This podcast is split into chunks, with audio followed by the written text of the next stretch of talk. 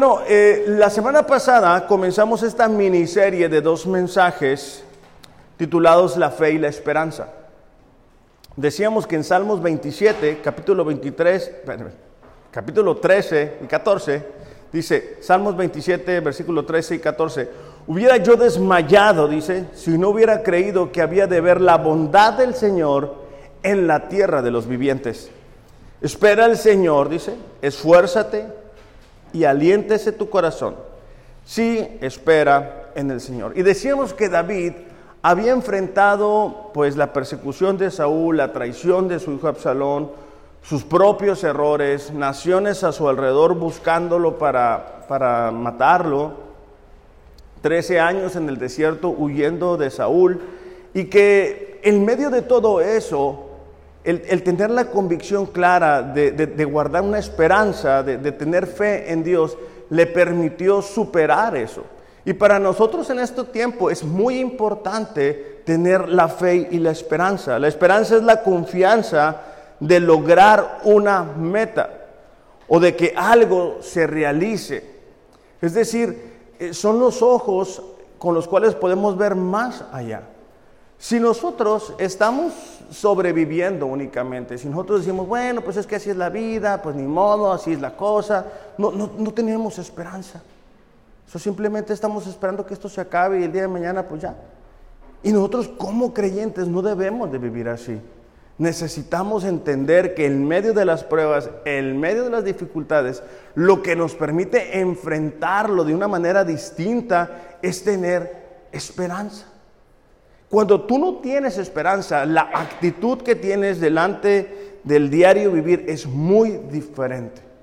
Porque nada más estás esperando que pasen los días, que las cosas se compongan por sí solas, y Dios no quiere que sea así. Ahora, en medio de escenarios tan cambiantes como, como lo que tú y yo tenemos que enfrentar aquí, y más últimamente, y más a raíz del, del coronavirus y todo eso, eh, cuestiones como temor, desánimo, estrés, ansiedad, preocupación, incertidumbre, asaltan a nuestro corazón. Y en medio de todo eso, nosotros necesitamos tener un refugio seguro. Y ese es el mensaje de esta mañana, nuestro refugio seguro. Un refugio es un lugar que protege de un gran peligro, de una amenaza o de una aflicción. Todos, todos tienen un refugio. Hay personas, ¿verdad?, que a lo mejor no se dan cuenta, pero que han decidido eh, tener como refugio eh, el alcohol. Y son personas que cuando se desaniman, cuando las cosas no están funcionando bien, van y se toman eh, alcohol.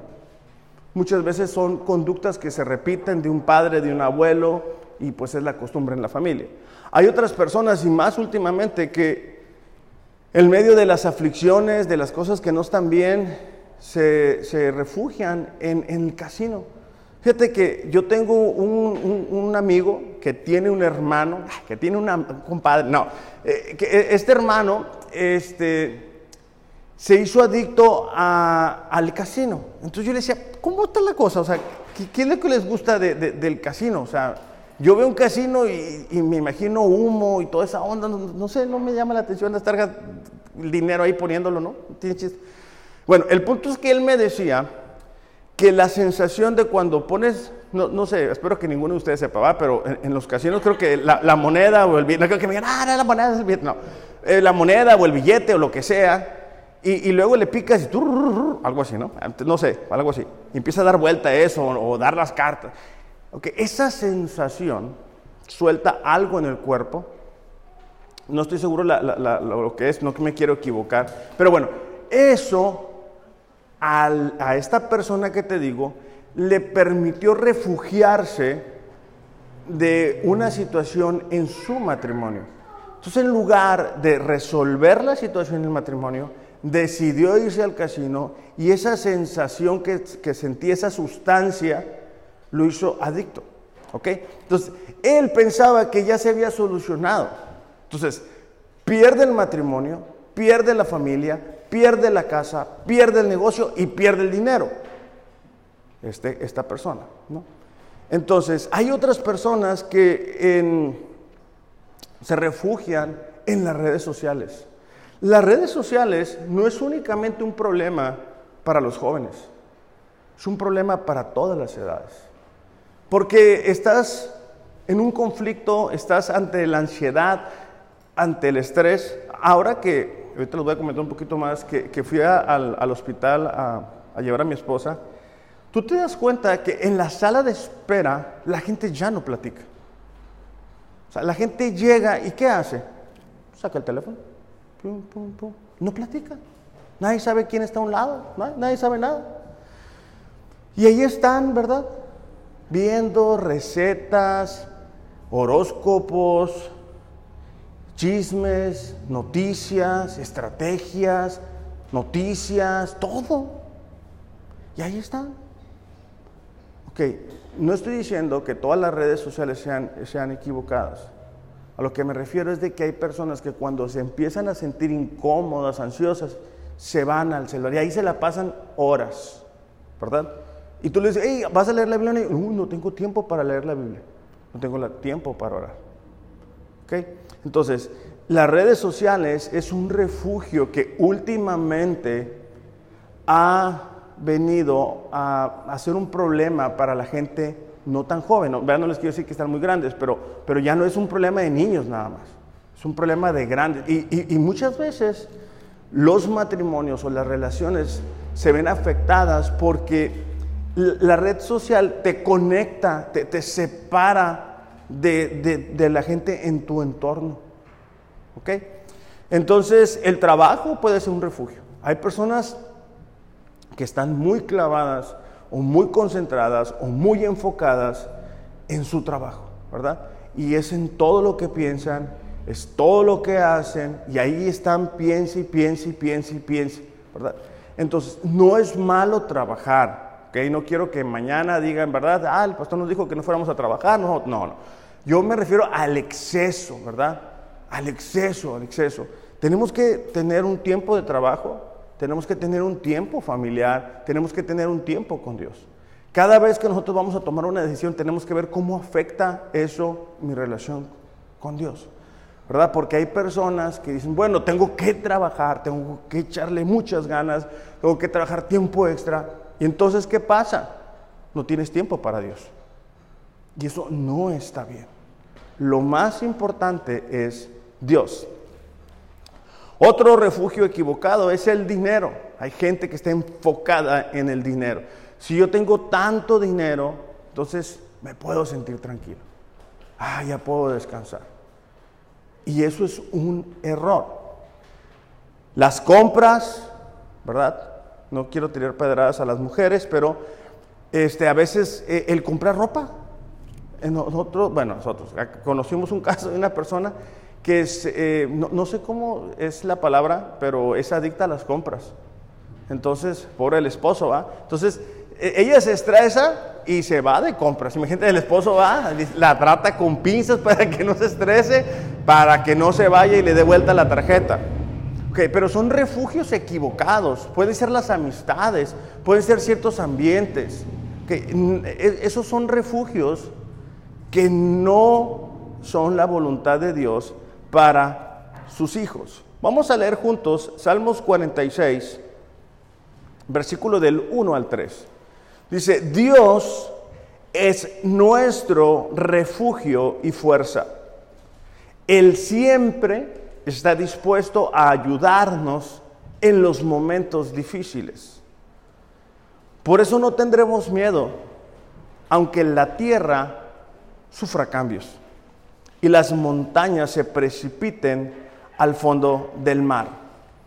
Aunque rujan los mares y se agiten sus olas y las montañas tiemblen a causa de su furor. Es decir, el, salmista está diciendo, aún cuando algo que es tan difícil, ¿verdad? Como que la, tiembla, la tierra perdón, cambie, las montañas se muevan de lugar, los mares se, se muevan también o se agiten las olas, a pesar de todo eso, su refugio seguía siendo Dios.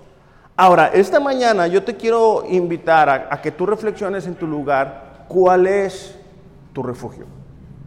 O sea, ¿a dónde vas cuando las cosas no salen bien? O sea, ¿a dónde vas cuando recibes una mala noticia? ¿A dónde vas cuando algo se te escapa de tu control? O sea, ¿a dónde vas cuando tus recursos no te alcanzan para resolver un problema o un conflicto? Hay personas que van a, ellos mismos, a, un compadre, a esto, al horóscopo, a, que les lean las cartas. Eh, se van al casino, se van al teléfono, se, desconectan de su realidad, se van al trabajo. Y todos esos son refugios equivocados.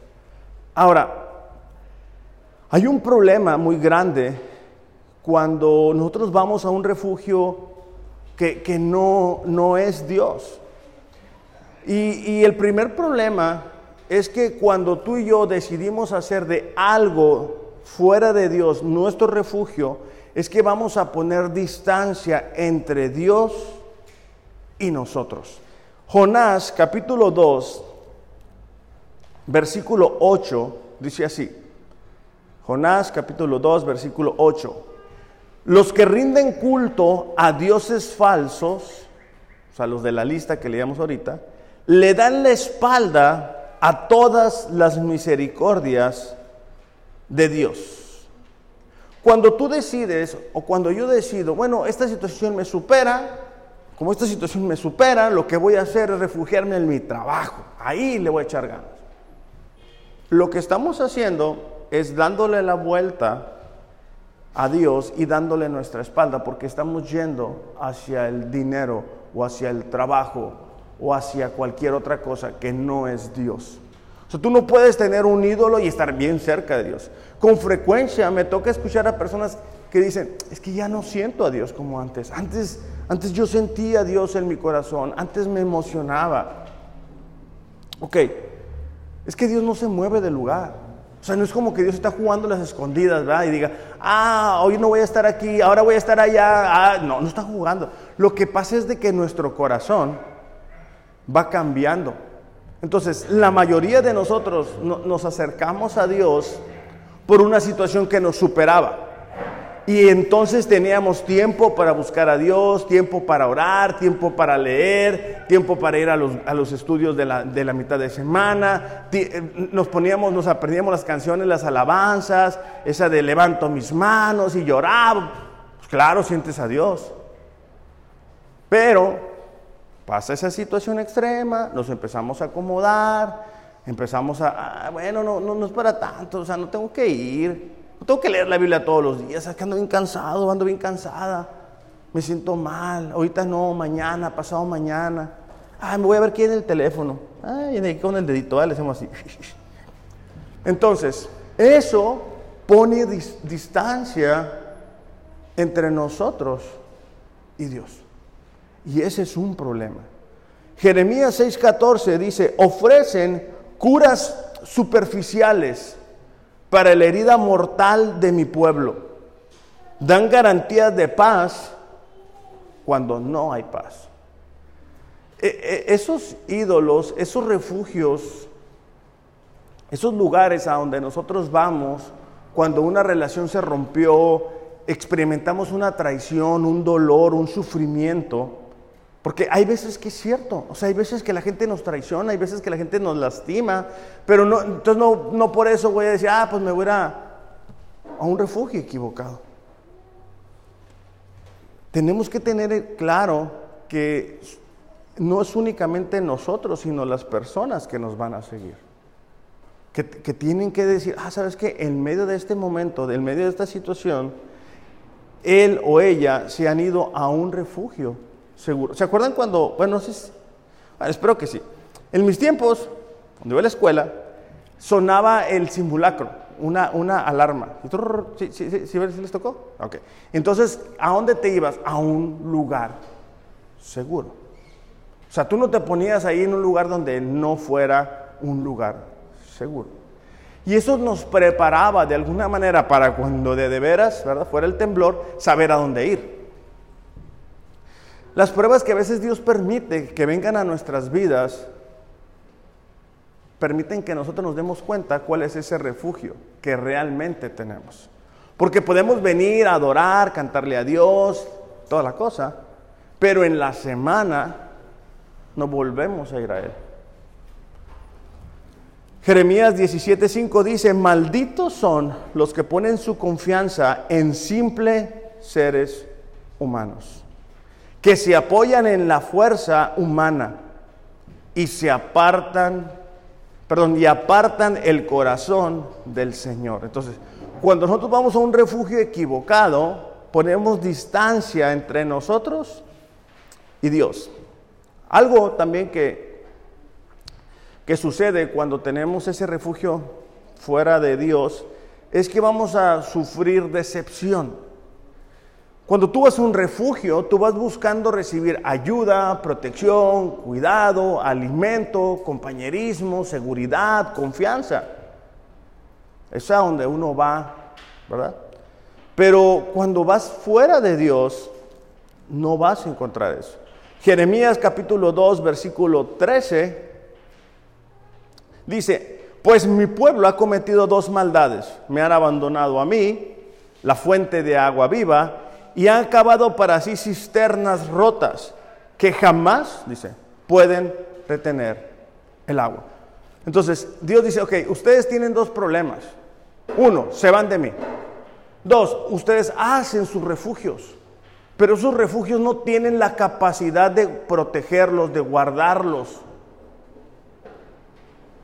La semana pasada hablábamos de cómo Daniel, cuando sale el edicto, ¿verdad? De, que no podían pedirle nada afuera del rey, él dice, bueno, pues yo voy a seguir orando. Y, y cómo Dios lo guarda en el foso de los leones. Porque el refugio de Daniel seguía siendo Dios.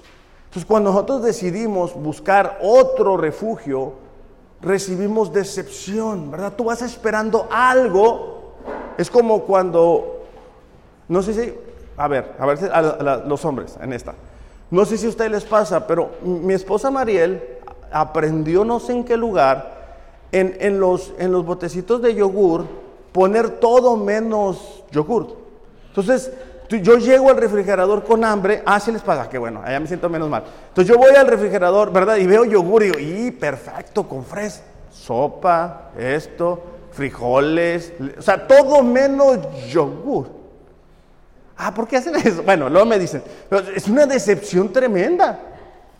Tremenda decepción. Bueno, que cuando tú y yo vamos a un refugio, ¿verdad? Equivocado, tú vas esperando algo y oh sorpresa, te encuentras que no es lo que tú esperabas. ¿Ok? Bueno. La tercera es que vas a sufrir destrucción. Hay una historia en Segunda de Crónicas, nada más vamos a leer dos versículos, de un rey llamado Asa. ¿Cómo se llamaba el rey? Asa, muy bien. Y, él estuvo bien al principio. Cuando buscó a Dios, se mantuvo bien. Pero en Segunda de Crónicas, capítulo 16, versículo 12, dice, en el año 39 de su reinado, Asa contrajo una enfermedad grave en los pies. A pesar de lo grave que era, fíjate la siguiente parte no buscó la ayuda del Señor, sino que recurrió exclusivamente a sus médicos. Así que murió en el año 41 de su reinado. E, este rey había buscado a Dios, pero en, un momento dado él decidió apoyarse en naciones de su alrededor, vecinos no buscó a Dios cuando era atacado. Y eso se hace una costumbre. O sea, una vez que tú dices, bueno, voy a construir un refugio, aquí me voy a olvidar de todo, ¿verdad? Y hay personas que yo del trabajo, ahí, ahí, me voy a olvidar de todo, me voy a quedar tiempo extra y ahí voy a estar y ahí no estoy pensando en cosas que no debe pensar, es algo bueno, es trabajo, mi familia necesita. Ok, eso trae destrucción. ¿Por qué? Porque empezamos a creer que ese refugio nos va a ayudar. Entonces, déjame te demuestro esto. Vamos a suponer que, tú haces del trabajo un refugio y estás trabajando mucho. Aclaro, ah, no es problema que trabajemos, ¿eh? pero el, exceso. Y Dios guarda la hora, alguien que tú amas tiene una enfermedad. ¿De qué te sirve el trabajo? O sea, te digo porque yo me ha tocado ver personas que trabajan mucho, que tienen dinero y el dinero no les alcanza para la solución de su problema.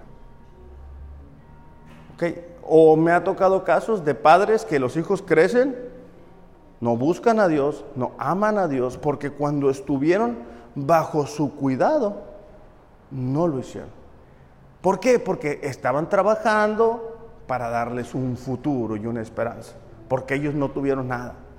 Entonces, ellos lo tenían que hacer. Entonces los hijos crecen, oh sorpresa, no aman a Dios, no conocen a Dios, no buscan a Dios. Entonces, ¿de qué les sirvió una escuela privada? ¿De qué les sirvieron los tenis nuevos? La ropa que le estuvimos comprando a los hijos. No digo que no le compremos ropa a los niños, digo que no es lo más importante. ¿Ok? Bueno, ya te dije tres consecuencias de, de no tener a Dios como nuestro refugio. Déjame te doy tres beneficios rápidamente. El primero es fuerza. Fíjate que anda un virus, ¿va?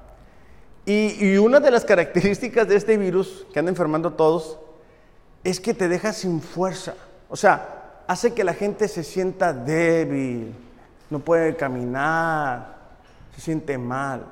Hay personas que están así. Viene una tentación y están débiles, y viene una tentación y te tumba, caes, fallas. Fallas con tus ojos, fallas con lo que dices, fallas con lo que piensas. E, el, deseo de Dios no es eso.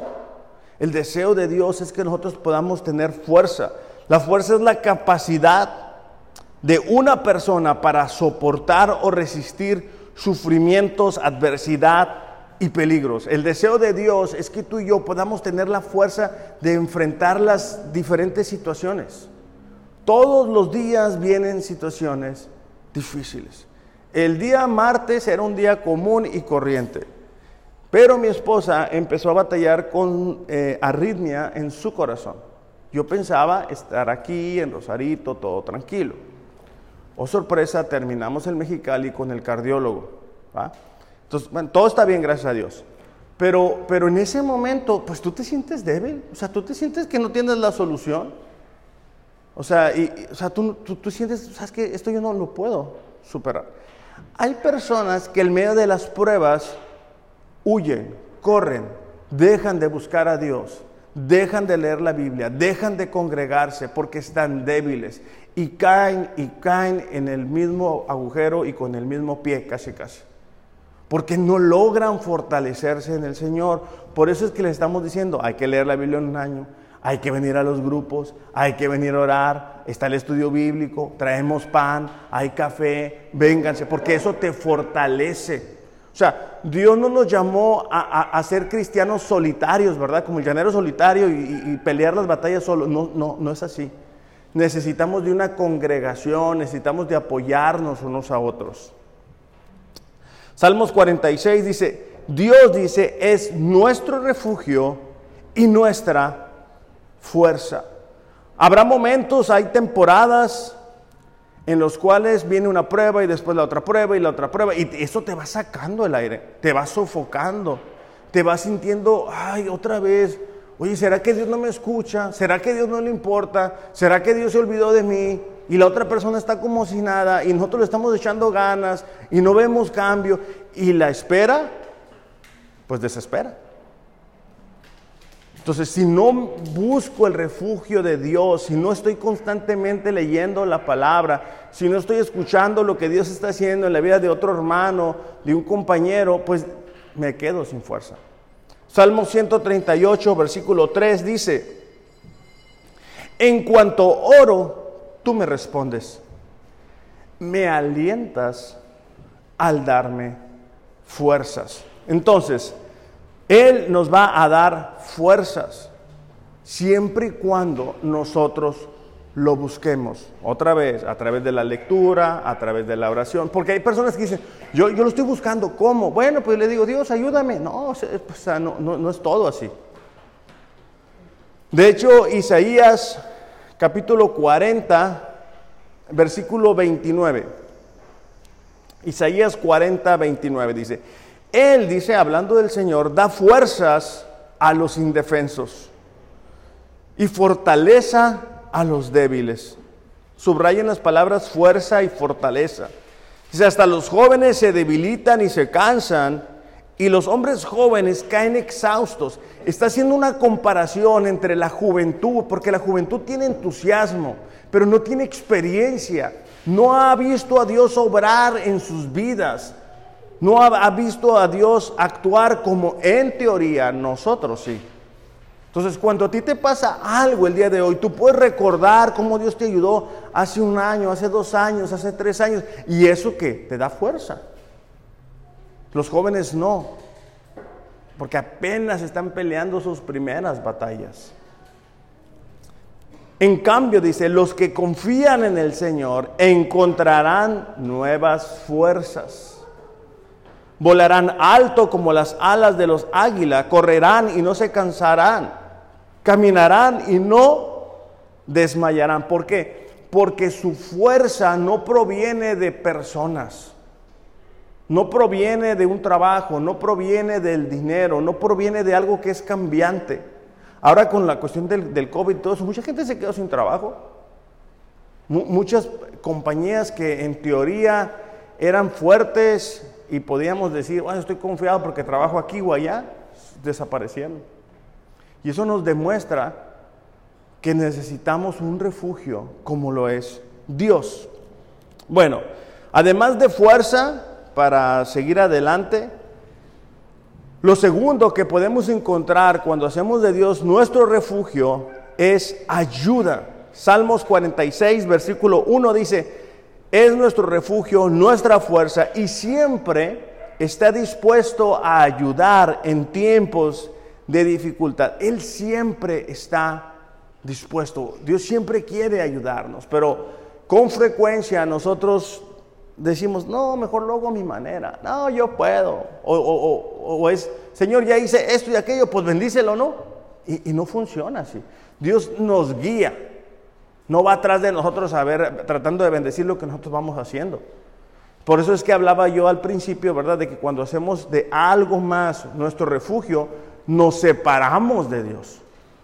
Porque decidimos hacerlo en nuestra capacidad, en nuestra fuerza, como nosotros queremos hacerlo y te cansas, te cansas. De hecho, en el Evangelio de Juan, capítulo 14, versículo, eh, versículo 26, dice, el Espíritu Santo vendrá, estaba hablando Jesús a sus discípulos, dice, y los ayudará, porque el Padre lo enviará para tomar mi lugar. El Espíritu Santo les enseñará todas las cosas y les recordará todo lo que les he enseñado. Cuando nosotros estamos en dificultad, el Espíritu Santo toma la palabra y nos la recuerda. Pero si yo tengo la Biblia guardada, pues el Espíritu Santo no tiene nada que recordarme. O sea, es como cuando tú vas al examen, ¿verdad? Sin haber estudiado y dices, Señor, ayúdame. Pues sí, pero pues, ¿como por dónde? entonces, Él nos va a ayudar. Él, él quiere que nosotros podamos sentir que no estamos solos. Ahora que te digo que llevé a Mariel al, cardiólogo, le hicieron un electrocardiograma, algo así, y bueno, que todo bien. Y le conectaron una computadora este, al corazón y la tuvo así durante 24 horas. Se llama Holter, Holter o algo así. El caso es de que, bueno, ya estuvo 24 horas, luego se enfermó de gripe, bueno, todo el movimiento. Cuando regresamos con el doctor, pues tú vas, la verdad, orando, pidiéndole a Dios. Y el doctor dijo, ¿te la pasaste corriendo? Y, María dijo, no, pues no me he levantado ni de la cama, estoy enferma. Dijo, es que el examen muestra que tu corazón anda, pero como si fuera de Fórmula 1. O sea, muy, muy, muy rápido. Cuando ella dijo eso, ah, y tengo que aceptar, las piernitas me temblaron. O sea, porque ay, es el corazón, es el, es el centro, ¿verdad? De, de, lo que, de cada uno de nosotros. Entonces yo dije, Señor, ayúdame, o sea, pues porque yo soy el hombre, tengo que verme bien, soy el pastor. Entonces, es en esos momentos en los que tú puedes recordar promesas como las que Jesús dijo, ¿verdad? Sabes que nunca los voy a dejar solos, siempre voy a estar con ustedes. Yo les voy a dar nuevas fuerzas. O sea, todas las cosas obran para bien a aquellos que aman a Dios. Porque es eso o elegir una mentira. Es eso o decir, bueno, estoy solo, a nadie le importa. Si, Dios me amara, no estuviéramos aquí con el cardiólogo. No, o sea, esas son las emociones, son, son, los dardos que el enemigo envía sobre nosotros. Entonces, cuando tú estás solo en alguna situación, vamos a hablar físicamente, tú tienes que recordar la palabra, porque si no te vas a ir a otro refugio, te, te vas a ir a otro lugar. Entonces, es importante para nosotros recordar siempre la palabra de Dios. Primera de Juan, capítulo 4, versículo 4, dice, el que está en ustedes es más poderoso que el que está en el mundo. ¿Eso qué significa? Eso significa que el Espíritu Santo, que es Jesús, viviendo en el corazón de cada creyente es más fuerte que lo que nosotros podemos ver en las circunstancias, en una cultura, en un mundo que no conoce a Dios. Hay momentos que parece, ¿verdad? Que el mundo va a ganar, perdón, que el mal va a ganar. Vemos tantas eh, ideas equivocadas, una cultura que se aleja cada vez más de Dios, que nos hace pensar, ¿sabes qué? No, estamos avanzando. O sea, parece que, el mal va a derrotar al bien. Y en esos momentos nosotros necesitamos decirle a Dios, ayúdame, ayúdame para tener tu perspectiva, ayúdame para tener la sabiduría de cómo enfrentar esta o aquella situación. Pero eso volvemos a lo mismo, es de hacer de Dios nuestro refugio. Un refugio es un lugar en el cual tú te quedas. Que tú estás en la presencia de Dios, que tú doblas tus rodillas y que dices, Señor, ayúdame en esta situación. El tercer beneficio, ya con esto vamos a terminar, es el valor. Con frecuencia, cuando enfrentamos una situación adversa, difícil, complicada, fuera de lo normal, eh, nos va a dar miedo. ¿Por qué? Porque es la primera vez que enfrentamos esto. Es la primera vez que nos sentimos así. Es la primera vez que estamos llegando a un nuevo lugar. Es la primera vez que estamos así. Y el miedo tiene la capacidad de inmovilizarnos, de pensar en los peores escenarios posibles en decir, ¿y qué pasa si esto? ¿Y, qué pasa si lo otro? ¿Y, qué voy a hacer si, si, es esto? ¿Y qué voy a hacer si es lo otro? Y, y estamos pensando y pensando y pensando. Pero no es lo que Dios quiere. O sea, en medio de ese tipo de pruebas, nosotros tenemos que agarrar el valor que proviene de Dios. Salmos 46, versículo 2 dice, por lo tanto, dice, no temeremos cuando vengan terremotos, las montañas se derrumben, que rujan los océanos, que tiemblen las montañas. No, dice, en medio de todo eso vamos a seguir confiando en Dios.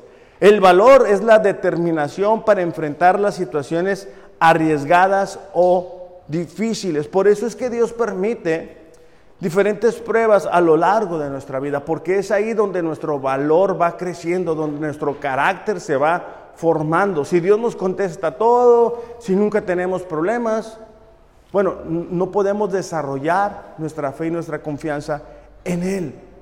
Entonces tú tienes que ubicar en qué momentos sientes que te falta el valor. O sea, porque hay cosas que, ay, ¿cómo lo vamos a hacer? En, el caso de lo que te comento de mi esposa Mariel, bueno, pues es ir con el cardiólogo y que exámenes, y no estás hablando pues de una gripe, estás hablando de algo serio. Cada uno de ustedes tiene diferentes situaciones y sabes, sabes que, híjole, ¿Y, qué tal si pasa esto? El, enemigo busca siempre que nosotros pensemos en, en los peores escenarios posibles. Y es ahí donde tú y yo necesitamos la palabra. O sea, imagínate Daniel, ¿verdad? Cuando le dices, ¿sabes qué, Daniel? Pues vas adentro del foso de los leones. Él pudo haber dicho, híjole, pues hasta aquí llegué. Los leones me van a devorar. Pero él se mantuvo y tú puedes ver el respaldo. El, problema es de que muchas veces queremos ver el respaldo de Dios en nuestra vida, pero no hacemos lo, lo, que debemos hacer o no hacemos de Dios nuestro refugio para poder experimentar de su cuidado. Entonces cada uno de nosotros tiene diferentes batallas y necesita encontrar ese valor en Dios. Salmos 23, 4 dice, cuando pase yo por el valle más oscuro, no temeré porque tú estás a mi lado. Tu vara y tu callado, dice, me protegen y me confortan. Entonces, iglesia, e, e, es importante para nosotros, para poder mantener la fe y la esperanza, tener un refugio seguro. Yo te invito en esta mañana a que tú hagas un análisis, que reflexiones a dónde vas cuando las cosas no funcionan, hacia cómo, cómo funcionan tus pensamientos, si eso te causa ansiedad, estrés, preocupación, y que puedas hacer los ajustes y los cambios y que el día de hoy tú puedas decidir, ¿verdad? ¿Sabes qué? En la próxima situación yo voy a depositar mi confianza en Dios porque Él es el único refugio seguro para nosotros. Vamos a orar solamente para despedir este tiempo. Dios, te damos gracias por este tiempo, por la oportunidad que nos das de estar aquí. Señor, tú conoces cada una de las pruebas, situaciones que estamos enfrentando. Y en esta mañana, Señor, te pedimos que podamos reconocer que muchos de nosotros no hemos hecho, Padre, de ti nuestro refugio. Te pedimos, Señor, que hagamos los cambios, los ajustes. Que te busquemos en oración, en tu palabra, para poder experimentar de ti, de tu presencia, para poder tener nuevas fuerzas, para recibir la ayuda, la protección que esta vida con sus situaciones o sus circunstancias cambiantes nos traen, Señor. Permítenos, Padre, reconocer en esta mañana cuánto te necesitamos y, cómo fuera nuestra vida si hiciéramos de ti nuestro refugio seguro. Te damos gracias por este día, gracias por la oportunidad de estar aquí, Señor. En el nombre de Jesús. Amén. Iglesia, que tengan un excelente, excelente domingo. De veras los invito, reflexionen acerca de cuál es su refugio. Los amo, pero Dios les ama más. Gracias.